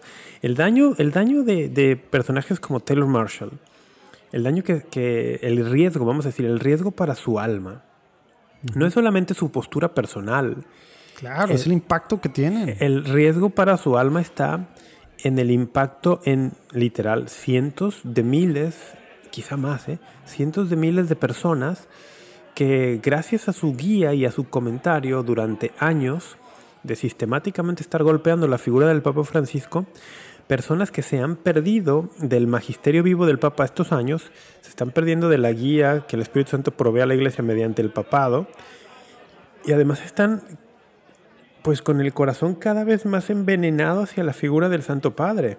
Eso, y, están, están dándole la espalda muchos a la iglesia por eso. Yo, yo últimamente he visto que eh, como que algunos comentarios así de que están siendo los mejores, por así decirlo, apologistas o apologetas, ya sé que se puede decir de las dos formas, pro protestantismo, ¿verdad? O pro otras, tradiciones, porque, porque son los que peor hablan del Papa, pero al mismo tiempo, ah, solo te salvas con la Iglesia y, Pedro y Roma y el Vaticano, pero están criticando diciendo que todo está cooptado, que está infiltrado y que empezó hace 150 años y que este rollo está... Entonces es que eh, estás haciendo lo contrario a lo que según estás, o sea, no tiene sentido lo que, estás diciendo, ¿verdad? Fue un tweet también de Lofton, ¿no? Hace unos días. Sí, pero, pero Lofton, etcétera, etcétera, ¿verdad? O sea, el tema de... o sea, te estás pasando de lanza. ¿Cómo, estás diciéndole a la gente que tienes la verdadera religión y lo que es el Papa para, para el católico y qué tal y la verdad? Y tú eres el primero que está diciendo que todo está mal y que todo está infiltrado, etc. Recuerdo que alguna vez lo compartí ya aquí en Tómatelo a la Ligera. O sea, a mí yo aprendí los fundamentos bíblicos de, de académicos y de apologistas norteamericanos. Lo he contado en varios foros. Y una de las cosas que aprendí muy clara y, creo que muy bien de ellos fueron los fundamentos bíblicos del papado. Y por eso cuando estos mismos que me habían enseñado eso, estos mismos personajes insignes de la iglesia norteamericana, empezaron a darle la espalda al Papa Francisco, para mí fue muy extraño porque tenía, tenía un vínculo afectivo muy estrecho con estas personas por lo que habían representado en mi camino de formación pero al mismo tiempo lo que ellos mismos me habían enseñado me prevenía de seguirles en ese camino, porque decirle, no, no, tú me enseñaste los fundamentos bíblicos que precisamente me permiten decirte, estás yendo en contra de lo que tú mismo enseñabas. Qué, padre que el efecto, pero en ti, qué triste en ellos. Sí, y lo, lo, dijimos la semana, la semana pasada, lo dijimos el episodio anterior. Hay mucho de, la influencia protestante en el catolicismo norteamericano, esto es uno de esos ejemplos muy claros. El, esta sospecha hacia la autoridad de Roma, ¿no? Recuerdo que Ratzinger, cuando era cardenal, en el informe sobre la fe que escribió Vittorio Messori, hablaba ya de este complejo antirromano en, en el norte de Alemania y en el mundo anglosajón pero pues bueno, desde León 13 también, de cierta forma, ¿no? Ah, no, no, bueno, Ratzinger hablaba del complejo antirromano desde el tiempo de la Reforma. Mm, mm. Y, cómo es, con un, en un lugar tan individualista como, como Estados Unidos, donde eh, hay un espíritu de... Nosotros somos los fregones del mundo. sí, una, una, una gran autorreferencialidad, efectivamente, una gran autorreferencialidad pues e, esto, todo esto se combina para, que incluso muchos dentro de la Iglesia Católica norteamericana presenten esta actitud, ¿no? De, oye, no, eh, como, que, como que alguien en Roma nos va a dictar el, rumbo, ¿no? No, no, nosotros solos podemos. Es, una cuestión bien interesante. Sí, pues va en contra de muchas cosas eh, culturales, ¿verdad? Y, y algún tiempo el año pasado me pasaste tú un artículo largo que era un extracto, una partecita de un libro que alguna vez hemos dicho que le vamos a entrar al tema de la influencia del protestantismo en, el catolicismo americano y cómo está la política y in God We Trust y todo este tema, todo está mezclado. Entonces el tema eh, católico en Estados Unidos agarra unos rumbos ahí muy, muy diferentes, ¿verdad? en otros países, ¿verdad? Pero bueno, después a lo mejor. Oye, eh, ya mero vamos a tener que terminar porque tú acabamos, tienes, ¿no? tú tienes vida social, pero, pero no, todavía, no, todavía no vamos a terminar. Vamos a darle tantito al sínodo porque, porque es un tema importante que a lo mejor no se le está dando tanto, tanta atención y luego la atención que se le está dando está medio extraña por muchos lugares. A lo mejor no queda claro que es un sínodo. ¿Cómo es si le entramos para empezar a, tratar de entender o de explicar qué es un sínodo? ¿Cómo ves, Rafa? Pues dale, hay que intentar. No sé si esté fácil, pero... Bueno, no, o sea, no hablo de este sínodo, que a lo mejor no está tan fácil este sínodo, pero vamos a ir llegando hacia, hecho, ¿no? hacia eso, ¿no? ¿Te late? Dale. Bueno, ¿nos puedes explicar qué es un sínodo? no, vamos, vamos a entrarle, digo, para empezar. Digo, bueno, podemos decir algo introductorio, sí, podemos Bueno, si quieres échate algo introductorio, te voy interrumpiendo y voy medio guiando ahí. yo. de entrada podemos intentar definir la palabra o, bueno, o ir a la etimología por lo menos.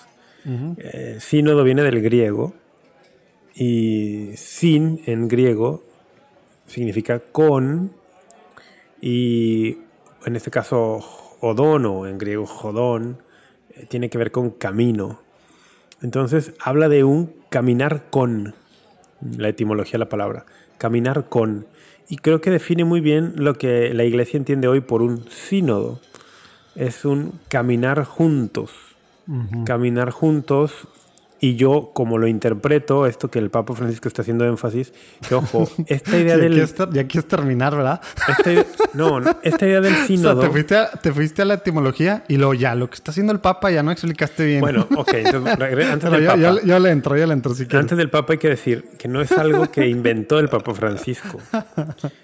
los sínodos han estado presentes, entendidos como reuniones en la vida de la iglesia pues desde el principio. En, hay, que, el capítulo, hay, que, hablarle eso. Ándale, ¿qué capítulo? En el capítulo 15 del libro de los Hechos de los Apóstoles, vemos una, vemos una reunión de los apóstoles para discutir un tema que era necesario discutir, que era el tema de la de los que se estaban incorporando a la fe cristiana sin ser de tradición judía, o de raza judía, qué sucedía con ellos, ¿no? Que eran gentiles que abrazaban la fe cristiana, tenían que ser circuncidados y seguir la ley de Moisés, observarla, o no, etcétera. Bueno, estaba ahí el lado de Pablo y otro lado, ¿no?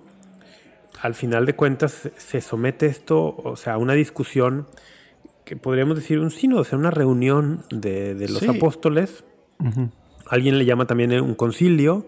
Pues que la palabra concilio y la palabra sínodo, si bien etimológicamente son distintas, a nivel de sus fines, lo que buscan, eh, son muy similares. O sea, es una reunión que busca discutir algo para llegar a algún lugar. Entonces, eh, desde el Nuevo Testamento vemos que esto sucede y ha sucedido en el camino de la iglesia. Y para ser ya más recientes, el Concilio Vaticano II, hace casi 60 años, pidió que los obispos del mundo no esperaran a una gran convocatoria de concilio como la que sucedió con San Juan XXIII, que hace unos cuantos días fue su fiesta, por cierto, que el concilio mismo pidió que los obispos no estuvieran esperando a que se convoque un concilio, que sucede cada, cada 100 años, cada 400 años, qué sé yo, sino que periódicamente tuvieron reuniones para poder tratar temas de actualidad, discernir los signos de los tiempos. Oye, vamos a entrarle un poquito a eso, ¿no? De, por qué. O sea, para empezar, sí, como dices, el tema de, los de los sínodos, de los sínodos, como que de esto de, los hechos de, eh, del capítulo 15, protestantes y también pues, las iglesias pues, orientales, ¿verdad? Lo agarran y tienen sus diferentes sínodos que a nivel local, regional, nacional y así. Ahí donde estás, por ejemplo, eh, existe el sínodo luterano de Missouri, por ejemplo. Que es muy fuerte. Sí. Tengo una compañera de trabajo, de hecho, que pertenece a esa confesión, a los luteranos del sínodo de Missouri. ándale, pues ahí está. Sí, es, pues, según yo, de Estados Unidos, pues de los luteranos, pues es, es el es la rama más, bueno, no es la más, pero es conservadora. Bueno, sí, eh, no, no el bueno en el sentido, me refiero al bueno en cuanto a fuerte. no estoy juzgando que si son los buenos o no, no tengo idea. Pero eso, y bueno, las iglesias orientales, pues lo han usado también mucho este, este eh, pues digamos, los, los sínodos basado en, los hechos 15, ¿verdad? Para tomar decisiones importantes. Y esto que dices, precisamente, yéndonos a esta idea, como que precisamente a, viendo un poquito de la historia de, los sínodos, a los obispos en aquel concilio, que fue, pues ¿cuántos años son ya? ¿50? Pues sí, ya van a ser 50 años. Del Vaticano, casi 60. ¿Cómo que casi 60? Ah, claro, estamos en el 62, ¿ah? Abrió en el 62. Sí, ya, ya cumplimos 60 el próximo año de, de la apertura de... Y como que a los obispos les gustó ser parte del gobierno de la Iglesia Universal, juntarse, discutir, etc. Y ahí el patriarca Máximo IV, que es Melquita, ¿verdad? Eh, como que propuso una cosa que fuera una especie de sínodo, ¿verdad? O así le llamaba él, que fuera realmente parte del gobierno de la Iglesia Universal, que tuviera como una especie de autoridad ejecutiva en decisiones, que fuera algo así como el poder supremo de, en, la iglesia. Pero, bueno, Pablo VI, ahora sí lo que tú estabas, nomás quería dar este contexto porque, porque, porque como que la idea están muy emocionados y te digo, el patriarca sacó esto, pero Pablo VI lo acotó mucho, ¿verdad? Él publicó un documento que sí creaba, digamos, eh, no sé cómo se diga, pero creaba el sínodo de los obispos, pero con muchas limitaciones, ¿verdad? Y, por eso, bueno, ahorita entramos en los sínodos que ha habido ahorita, ¿no? Pero, pero, pero se publicó este documento y el modelo pues, del Papa, del, bueno, está, está raro, pero del San Pablo VI, todavía no me acostumbro a decirle santo a, como que era más de que, a ver, conferencias episcopales van a escoger a, sus obispos que van a mandar, se va a estar juntando de forma ordinaria cada cuatro años y el Papa puede, puede pedir eh, que pues extraordinariamente haya estos sínodos, ¿no? Contrario a pues, los protestantes y algunos de los sínodos orientales, el sínodo acá no tiene poder de decisión, es un órgano consultivo. Eso es súper importante porque, porque ha, habido gente que es de que, ¿por qué? ¿Por qué el tema del sínodo? ¿Y por qué el Papa le da este poder a, a, los obispos y a los laicos? Y ahí aparte va gente de todo, a los, a los sínodos, gente que, tiene, que está en contra de... Es un órgano consultivo. Al final, el Papa es el que toma las decisiones y, y Pablo VI, San Pablo VI, perdón, fue fue el que tomó esto, ¿verdad? Pero lo que sí es que pues se hacía y como que estaba ahí, ¿no? Oye, pero algo, a ver, es que no sé si me debo meter porque no tengo, no tengo conocimiento total, pero algo de eso cambió con el sínodo de la Amazonía, ¿no? Eh, el sentido de que no solamente es consultivo. No, al, revés. Digo, esa parte es de, las, de lo que resalta. Pues, ¿te acuerdas tú en el sínodo de la Amazonía? Eh, pues la mayoría de los obispos sí votó para que, para que los, o sea, el documento final de ellos, ¿verdad? El conclusivo, obviamente no la exhortación pues, que quería Amazonía, ¿verdad? Pero sí propone que los casados, los viri probati, ¿verdad? Fueran, pudieran ser ordenados sacerdotes, ¿verdad? En esa región, ¿verdad? Y el Papa dijo que no. El Papa dijo, pues esto dicen ustedes, y ok, qué cool, pero no me importa que la mayoría haya votado por esto. Eh, la decisión de la mayoría no, tengo una idea de que no es un consenso discernimiento tengo una idea de que, el, de que el Papa reformó algo del tema del, del, la autoridad de un sínodo, pero bueno, lo reviso, lo reviso después. Pues sí, revísalo para sacarlo la próxima, porque, porque al menos hasta Amazonía no, no era así. Y el, y el punto de este sínodo es bien diferente. Entonces ahorita entramos. Entonces a lo mejor lo que tú dices pues todavía no ha pasado en efecto, pero en la Amazonía hasta la Amazonía, que fue el último, el sino de la Amazonía, pues no era ese el caso, ¿verdad? Entonces, el Papa lo que sí es que ha tratado mucho, ¿verdad? Como que dijo, este rollo del sino de los obispos, ahí está medio que medio, pues se juntan y tal, pero vamos a darle más con todo a que sea un espacio en el que realmente la iglesia está escuchando al Espíritu Santo como iglesia, ¿verdad? Y por eso, a, pues a ver, no es quiz, pero, pero ¿cuáles, son, ¿cuáles son los sínodos que ha convocado el Papa? ¿El Papa Francisco? Ajá. Uy, no lo sé. No, A ver, el, este, el más reciente, el sínodo sobre la sinodalidad, que será, en un par de años y que ha arrancado, ha abierto su camino de consulta, porque será una consulta previa de creo que dos años, que pretende ser una consulta muy, muy amplia de, de carácter mundial. No, y el sínodo en sí está empezando, pero empieza a nivel local, ¿verdad? O sea, sí, propiamente se aperturó el fin de semana el sínodo. Como que abrió, según yo, el, camino de previo y el sínodo como tal será en dos años. o, pero bueno, antes de eso tuvimos el del Amazonas. Hace dos años, ¿no? 2019. Ajá. ¿Y el, qué más? ¿Qué otros ha precedido? Bueno, hubo uno sobre la juventud. Ándale, te iba a decir, te iba a decir los hubo nombres de las sobre la, sobre la juventud y creo que ya, antes de eso... Ah, sí. ¿De dónde salió Amoris Leticia? Ah, tienes razón. Sínodo ordinario sobre la familia y sus versiones extraordinarias también. Ok, pero ya no. Familia, jóvenes y Amazonía, y pues bueno, ahora el de Claro, se me está olvidando Amor y Leticia, imagínate, y el cine de la familia. Y, el de joven está, si no han leído Christus Vive, es otro rollo, pero bueno. Este, sí, esta parte de, de los, pues para el Papa es algo importante en estos tiempos involucrar a toda la iglesia, ¿verdad? En estos procesos de escucha, ¿verdad? Humilde, ¿verdad? De como él dice, o como dice uno de los documentos pues creo que cuando convoca, de hablar con parecía, ¿verdad? O parrecía, ¿verdad? Parrecía, sí. Parrecía, ¿cómo se dice en griego? Parrecía, sí. Oye, a ver, ¿qué, ¿qué, quiere decir parrecía? Tú que acabas de estar invitado en un, en un podcast con ese nombre, que todavía ni sale, ¿verdad? Pero... Con parrecía. Bueno, eh, entiendo que en griego parrecía es una palabra que, eh, bueno, su etimología no la sé perfectamente, pero entiendo que a nivel iglesia implica la acción del Espíritu Santo que mueve al creyente para poder dirigirse a sus interlocutores o a, con las personas con las que está hablando sin temor, con, franqueza, poder expresar lo que el Espíritu le pone en, el corazón para bien de la iglesia, sin, sin cuidarse tanto de, de, respetos o de intereses humanos, ¿no? sino poder hablar abiertamente con lo que el Espíritu mueve en el corazón para buscar edificar la iglesia.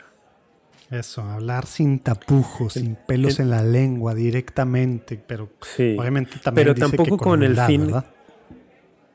Sí, tampoco con, tampoco con la finalidad de. Porque luego hay personas que dicen, ah, yo soy muy sincero, y, es su excusa para, para ofender o para dirigirse de mala manera a otros. No, no, no, no va por ahí, no va por ahí. Pero sí, es una cosa como decimos en la introducción de, de Tómatelo la ligera, ¿no? Sin pelos en la lengua. Algo así. Sí, aquí hablamos, hablamos con parresía de repente. Oye, y, esta parte como que es...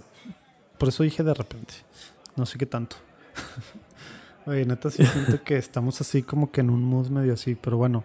Oye, como que esta parte de, de del Papa de querer escuchar, que como que es una de sus virtudes, ¿verdad? Y de estar abierto a, ajustar cosas él mismo, ¿verdad? Y por eso, pues tantas cosas que han pasado con gente cercana, la, propia reforma de la curia, ¿verdad? Cosas que ha ido ajustado, cambiado, movido, personas, etcétera. Como que es una cosa que, que él lo ve como bueno para la iglesia en el sentido de, de escucharnos, de hablarnos, y por eso esta parte de ya, entrándole al tema de la sinodalidad, ¿verdad? De este proceso que comenzamos el sábado pasado, ¿verdad? Que al final es como que es un modelo, una forma que él propone de, tomar decisiones como, como iglesia, escuchando al Espíritu Santo. Y como que no sé si a ti te queda, porque ahí es donde ya empieza a lo mejor la complejidad, ¿no? Que tú decías. O sea, no, no es como que el sino de las familias estaba claro, ¿verdad? El sino de los jóvenes, pues está claro. El sino de la macenía también. ¿Tú sabes cuál es el punto del sínodo sobre sinodalidad? Sí, bueno, creo que sí. a ver, a ver. creo que lo que el Papa quiere hacer y, que quizá él mismo reconoce que, no se va a lograr, pero por lo menos quiere que empecemos a movernos hacia allá, es lograr una nueva forma de pensar en la mayoría de los católicos que logre superar de una vez por todas lo que el concilio pedía superar, entre muchas otras cosas, que es el clericalismo. Esta visión de que en la iglesia únicamente cuenta lo que dice el Papa, lo que dicen los obispos, lo que dicen los sacerdotes, pero que la gran mayoría del pueblo de Dios, que son los laicos, pues ellos solamente tienen que estar ahí para obedecer y para seguir, y que no se tienen que involucrar casi casi para nada. O sea, que los laicos tienen un rol pasivo, de van, reciben sacramentos y ya. Eh, yo creo leer que el sínodo sobre la sinodalidad es el intento del Papa para que la mayoría de los laicos en la iglesia mm, asuman el rol protagónico que tenemos que asumir y nos asumamos como pueblo de Dios que camina junto con nuestros pastores y que, no, que no somos dos pueblos distintos los pastores y los laicos. Que no, que no existe esta división artificial entre, entre los obispos y, y los sacerdotes y los laicos por otro lado, ¿no? Que caminemos juntos como pueblo verdadero que somos. Eh, yo pensaría que, que, de lo que he leído, de lo que le he escuchado al mismo Papa, que por allí va la cuestión. Pues sí, digo, el tema del clericalismo como que es algo que, que, que desde el Concilio Vaticano, como tú dices, estuvo ahí estuvo en el centro y ha habido muchos frutos, ¿verdad? De grupos laicales post Concilio Vaticano II, como nunca, ¿verdad? Que antes los, pues, era, eran los movimientos religiosos, ¿verdad? Lo que, lo que sobreabundaba, no los grupos laicales, ¿verdad? Que ha habido esta, pues como le dicen, ¿no? Este nuevo Pentecostés, de muchos movimientos, comunidades de alianza, temas carismáticos, pero de todo, de, de toda índole, ¿no? Pero esto que dices, como que a lo mejor sí y más pensando en nuestros errores que tenemos que admitirlos, ¿verdad? Como, como, la, como iglesia en la parte terrena, ¿verdad? En cuanto a, malos manejos de cosas, ¿verdad? Escándalos sexuales, escándalos financieros, en cuanto a mil tantas cosas, ¿verdad? Eh, como que de repente está claro que es una cosa que tenemos súper fuerte en el mal sentido el clericalismo y que nos ha impedido caminar como iglesia en muchos sentidos, ¿verdad? Este miedo al a qué va a pasar, no puedo andar haciendo esto, el padre pues hizo esto, pero pues es el padre, ¿verdad? O el obispo hizo esto, pero es el obispo, hay que encubrirlo, hay que protegerlo, hay que ayudarle, no hay que preguntar, no hay que tal, tal, tal, tal. Y le ha hecho un mal tremendo. Yo no había leído que iba tanto por ese lado, pero pues ahora que, que dices, digo, pues sí tiene mucho mucho sentido, como que yo lo estaba... ¿Qué habías leído tú? O sea, ¿tú, ¿tú por dónde lo veías? No, pues es que... ¿Por dónde lo ves? Por como lo que estaba diciendo, ¿no? O sea, la, la parte del, del, Papa, que es mucho de, de, escucha, de... Pues lo que te acuerdas hace dos años, ¿no? Los obispos de Estados Unidos estaban listos para sacar un documento acá, el tema de los abusos y el tema de esto y lo otro y tal. Y le dice, a ver, a ver, váyanse a un retiro, pónganse a orar. Nada de andar teniendo juntas, nada de nada. Váyanse a un retiro, pónganse a escuchar al Señor. Luego ya hablan, luego ya vemos qué rollo. Y calma, calma. Porque ya es que los, bueno, los, y también, los y tiempos también del Papa son otros. ¿verdad? No, y también porque estamos hablando de hace dos años, en octubre iban a tener su reunión de otoño, noviembre, y en enero él había convocado el Papa en el Vaticano una cumbre mundial sobre el tema.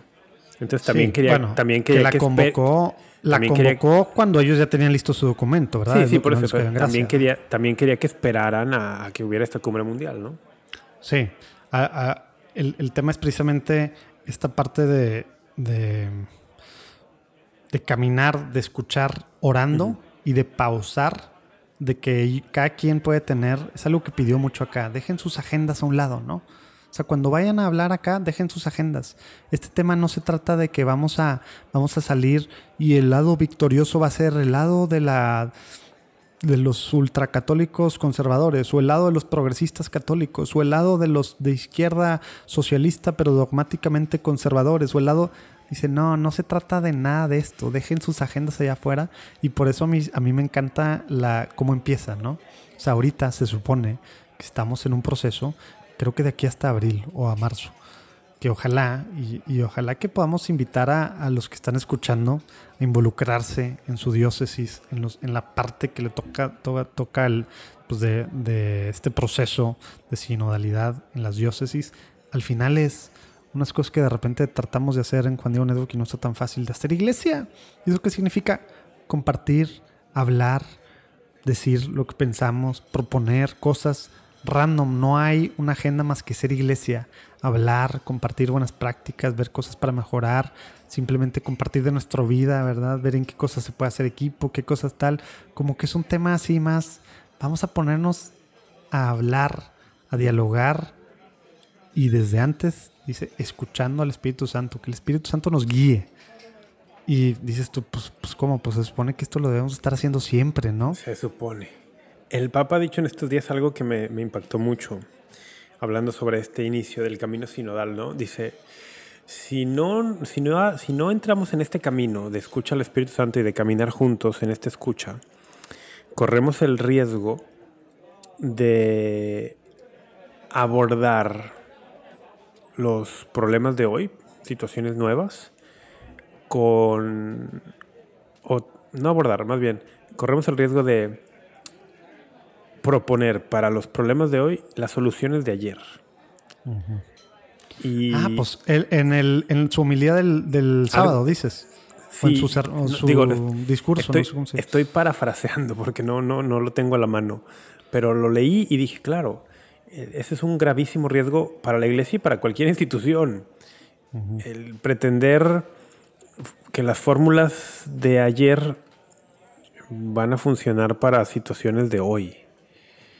Y aquí a lo mejor hay que decir algo para los que están un poco inquietos mm, con este tema del sínodo sobre sinodalidad. De entrada debo decir que en mi experiencia, la mayoría de las personas católicas, como decimos de a pie, de parroquia, no tienen idea que está sucediendo esto. O sea, tristemente no tienen idea. Ojalá que el, inicio de este camino sinodal les llegue, o sea, las, que, los, que los, las oleadas lleguen hasta esa persona que va a la iglesia nada más el domingo, o incluso esos que se han alejado de ir a, la misa dominical. Ojalá que les llegue y que sepan no solo que está sucediendo o que el Papa está invitando a esto, sino que, que se involucren de alguna manera. Ojalá. Pero bueno.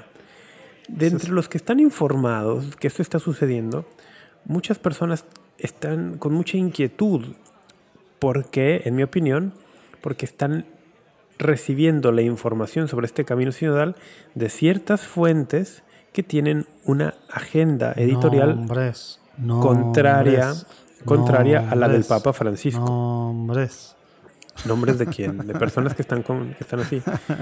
De estas agendas que estás diciendo que están... Bueno, lo mencionábamos hace rato o estábamos, no habíamos empezado a grabar. El, decía una persona en Twitter, ¿no?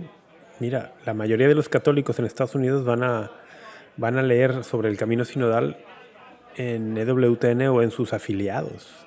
Y sabemos que hay una agenda contraria, en el mejor de los casos, contraria nada más, en el peor de los casos incluso mucho más, a, pues al magisterio del Papa Francisco.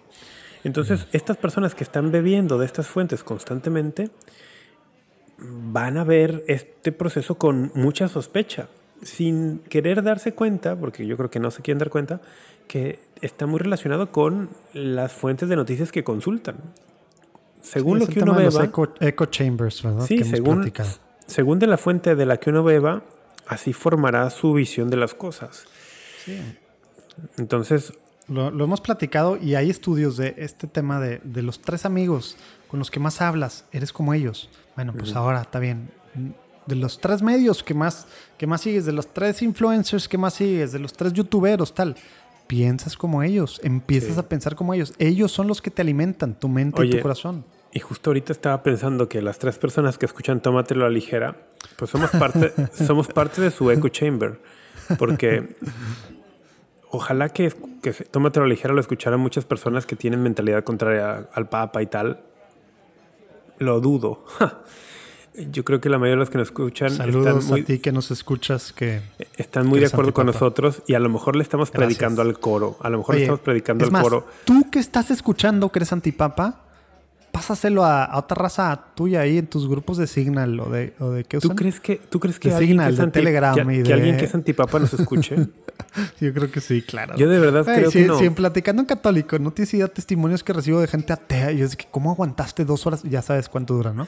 Dos horas mm. y media hablando testimonio de alguien así, de un católico, etcétera, etcétera. Sí, bueno, es otro formato. No sé, de pronto yo pienso que los algoritmos están tan diseñados para polarizar, los algoritmos redes sociales están tan diseñados para polarizar y que te... Lo es que podcast pues es otro rollo. Y mantenerte en tu echo chamber nada más, que pienso que esto lo escucha gente que ya está pensando como nosotros nada más, ¿no? Y, digo, ojalá lo escuchara mucha más gente y con opiniones más plurales y nos lo hicieran saber que lo están escuchando y en que difieren, pero normalmente incluso la retroalimentación que recibimos en correos y tal, que la agradecemos mucho, honestamente, pero normalmente es una retroalimentación muy positiva, ¿no?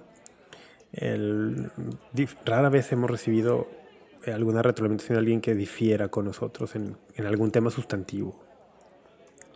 Pues sí, digo, se me hace que en tema de vacunas algo fue el de los más cosas así y a lo mejor en uno que otro. También hubo muchos mails que yo recibí cuando te promovía entre las mujeres audio, au- eh, podcast escuchas. Como que no cayó tan en gracia eso. Bueno, pero eso no tiene Y- que ver con estos temas. Ya sé, pero sí causó así como que animadversión hacia mi persona. Oye, estaba, estaba buscando y encontré acá un tweet que, que yo retuiteé el, del sábado de Eva Fernández, que es de Cope. La corresponsal que- de COPE en el Vaticano. Sí, COPE es tiene- la, la- la agencia de comunicación de, de los obispos españoles. Sí, que. Yo trabajé que di- para ellos. Trabajé Que para dice ellos. algo cercano a lo que tú decías, a lo mejor. Dice, esto es quote tal cual de la oración del Papa. Dice, ven Espíritu Santo, líbranos de convertirnos en una iglesia de museo, hermosa pero muda, con mucho pasado y poco futuro. Que no nos dejemos abrumar por el desencanto y lo reduzcamos todo a discusiones estériles. Boom. Eso es del. Papa, ¿no? Esas son palabras del Papa. Sí, es parte de la oración que él dijo al concluir, según yo, ahí la, pues, no sé cómo se le diga, el, el discurso. Ajá. ¿Y no Entonces, encontraste pues- esto de, de- de buscarle... No, pues está muy, digo, no está tan cortito, ¿va? Pero ahí abajo lo vamos a poner en los show notes, igual ahí les decimos tal cual eh, cuál es, ¿no? Oye, porque ya no, ya no hablamos del sínodo de, digo, del, del juicio del siglo, hombre, y ya vamos a tener que ir cerrando. Sí, y, no. y, bueno, oye, y ¿quieres ahora que estaba, ahora que estaba ¿Quieres decir algo para que no te quedes con las ganas o qué? Pues igual cortito, nomás para cerrar, pero espérate, ahorita que estaba, que estaba, no, no puedo aguantar esto, que te lo pasé, ya no supe si lo escuchaste. Ahorita que estaba viendo acá mi Twitter, Ah, porque no, vi no lo esto. vi. ¿Escuchaste? No, me quedé con esto. ganas. Me quedé con ganas. Neta, si tienes cham- champo, mira, voy a leer, salud. Si tienes tiempo, voy a leer tal cual mi tweet del 8 de octubre en la noche. Dice, uno de los, quote unquote, porque eso es así es como se les denomina, ¿verdad? Uno de los cuatro jinetes del nuevo ateísmo, Sam Harris, recomendó esta conversación entre dos mujeres por choice sobre el aborto. Le tomé la palabra y escuché el podcast. Y lo puse, quien quiera rebotar, comentarla después de escuchar el 100%, porfa. Se me hizo muy interesante. Neta, es, es very wise con esta Kathleen Donovan, creo que no me acuerdo cómo se llama. Pero son dos mujeres pro-choice, muy pensantes, hablando del tema del aborto y cómo realmente los dos lados se pasan de lanza al Ujú. momento de debatir, al momento de argumentar.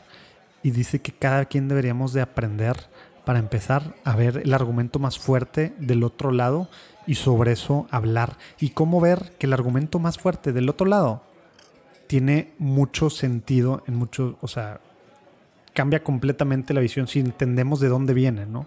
Y obviamente somos pro- pro-life, somos pro-vida en todo el sentido, pero también estamos llamados a llegarle a estas personas, ¿verdad? Que están haciendo esto, matando a su propio hijo o promoviendo y gritando y causando mil, a veces es bien complicado. Entonces, escuchar algo así, neta, a mí me, me ayuda para tender puentes, no para yo cambiar de, de parecer, ojo, no, pero para poder llegarle a las personas, que eso estamos llamados, ¿verdad? De repente somos bien buenos para decir que tenemos la verdad y nomás criticar, gritar, y ahora estas últimas semanas que han sido muy difíciles para, pues, para la lucha pro vida, y hay muchos, luego hay que entrarle al tema, ¿no? Y hay muchas ideas ahí de por qué han pasado estas cosas y demás, la Suprema Corte, reveses y ahí, pero al final de cuentas, gritando argumentos, hablándoles, nada más diciendo que son asesinos y ya, y quedándonos en esa parte, no hemos logrado nada, ¿verdad? Neta, si puedes escucharlo, ya me dijiste que no, pero si puedes escucharlo. No, sí quería. cool. De hecho, lo tenía en la, lo tenía en la lista y, y bueno, no lo no he podido, no, no he escuchado casi nada de podcast últimamente. Pero social no te ha dejado. sí lo tengo en la lista. No, mi vida, mi- las lecturas que tengo que hacer para la maestría.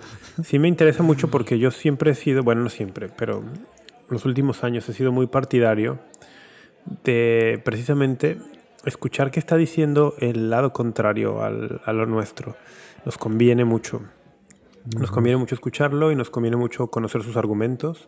En todos No, lados, no solamente para poder debatirlos o saber cómo desmontarlos, sino porque desde una perspectiva católica, mm, San Juan XXIII, que hace unos días celebrábamos su fiesta y que es el Papa que convocó el Concilio Vaticano II, San Juan XXIII nos, nos enseñaba, mira, ningún ser humano, por más contraria que sea su forma de pensar a la nuestra, está más allá de, de una línea, digamos, de la que no pueda regresar. O sea, no- un católico no puede darse el lujo de pensar, ah, no, esta, esta mujer, como es pro-choice, es pro-aborto, eh, es irredimible, o, es, o ya nunca va a cambiar de pensar.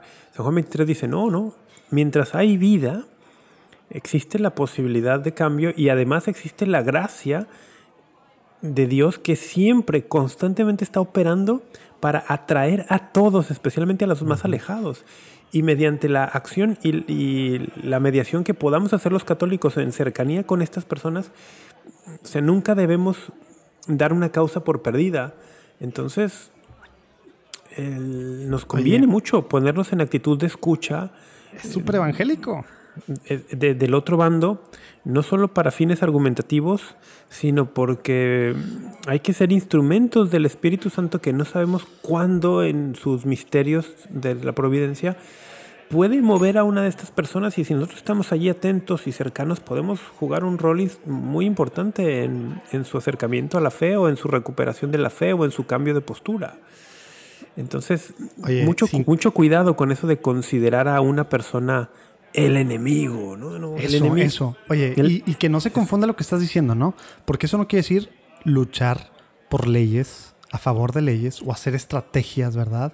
De lobbying, de presión, de lo que tú quieras, de legislativas, ¿verdad? O a lo mejor, pues ya mínimo al menos de recursos, ya frente, eh, frente al Poder Judicial, ¿verdad? Eh, que, que vayan a favor de, de la vida en contra de estas pues, terribles leyes, etcétera, etcétera.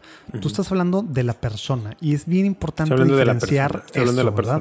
Que, que, trates bien a la persona, que trates de entenderla, que le escuches, que tiendas puentes para poder llegar a su corazón, no quiere decir que ya no estemos haciendo los que están llamados al activismo pro vida de, diferentes formas, pues hacerlo, ¿verdad? eso es muy importante. Y, para nada significa, por ejemplo, que... Y, ah, decirles que están bien, ¿verdad? Claro, exacto. Como voy a dialogar con una persona que está a favor del aborto, pues para poder dialogar más fácil le voy a decir, ay, tienes razón, mira, el aborto no es grave.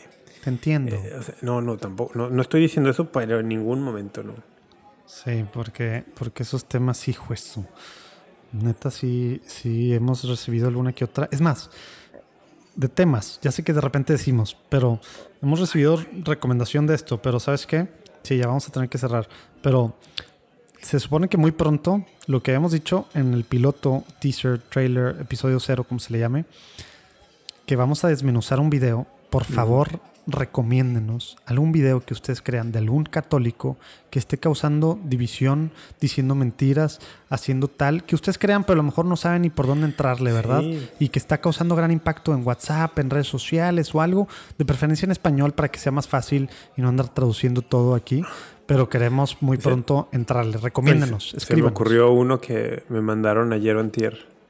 Una persona por Facebook me manda un link. Por favor, dime qué piensas de este video muchas personas me, mandan peticiones así. Honestamente, no tengo tiempo, no tengo la capacidad de ver lo que me manda la gente para generarles una opinión, ¿verdad? Pero me mandaron un video de las últimas profecías o declaraciones del padre Michel Rodríguez, que es mucho más popular en el mundo anglosajón, pero que algo de popularidad empieza a tener en, en el mundo de habla hispana. Oye, pero pues lo que dijo que se iba a acabar el mundo el octubre del 2020 ya no se acabó. No, pero ahora ha hecho una nueva profecía para el 8 de diciembre de 2021. pues diles que va a ser la igual que la de octubre del año pasado. Pero bueno, eh, tenemos, que, tenemos que entrarle a algunos de esos temas, pero ojalá que sean en español. Recomiéndenos. Que ya la no gente nos recomiende, sí. Que nos Ya no pudimos hablar de las devociones, ya no pudimos hablar del juicio del siglo. Pero bueno, Rafa tiene vida social. Vamos a dejar que se vaya a su vida social. Sigue, diciendo vida social cuando realmente lo que tengo es mucha, mucha tarea y mucha actividad académica. Pero, pero vida social te lo pedimos, señor. Te lo pedimos, señor. sí, ahora resulta. Oye, bueno, Rafa, qué padre platicar contigo. Vamos a hablar mucho por, por la iglesia, las iglesias locales en este tiempo del proceso que empezamos este sábado pasado, por los próximos dos años, todo lo que viene, tú que estás en cualquier lugar del mundo puedes involucrarte. Pregunta, habla a la Cancillería, habla a la curia de, tu arzobispado para ver cómo involucrarte en el sínodo. Hay muchas formas, va a haber tipo cafés, va a haber cosas más formales, cosas más informales, depende de cada diócesis. Hay que hacerlo, tenemos que involucrarnos en la iglesia, ¿no? No se vale nada más estar diciendo y no, porque luego para eso somos muy buenos. Y también hay que pedir por, pues, por todo, porque ya no entramos, pero puede tener ramificaciones importantes para el Estado Vaticano, ¿verdad? En varios niveles el juicio del siglo, como, como no le gusta a Rafa que le diga. Pero bueno, después le entraremos. Hay que pedir mucho por la iglesia, mucho por el Papa y pues a ponernos las pilas, involucrarnos, meternos, ¿verdad? No nomás orar, también ver cómo podemos poner de nuestra parte dentro de la iglesia. Rafa, Venga. Dios te bendiga. Dios te bendiga, Urquidi. Qué gustazo, como siempre, verte y tomarme una cerveza contigo, aunque tú hoy. Neta, no disfruté tanto que no tuviera. Ay, ya estás, ya estás traduciendo como gringo. Sobres. Dios los, Dios- Dios los dejaste abajo. Dios los bendiga. Dios te bendiga.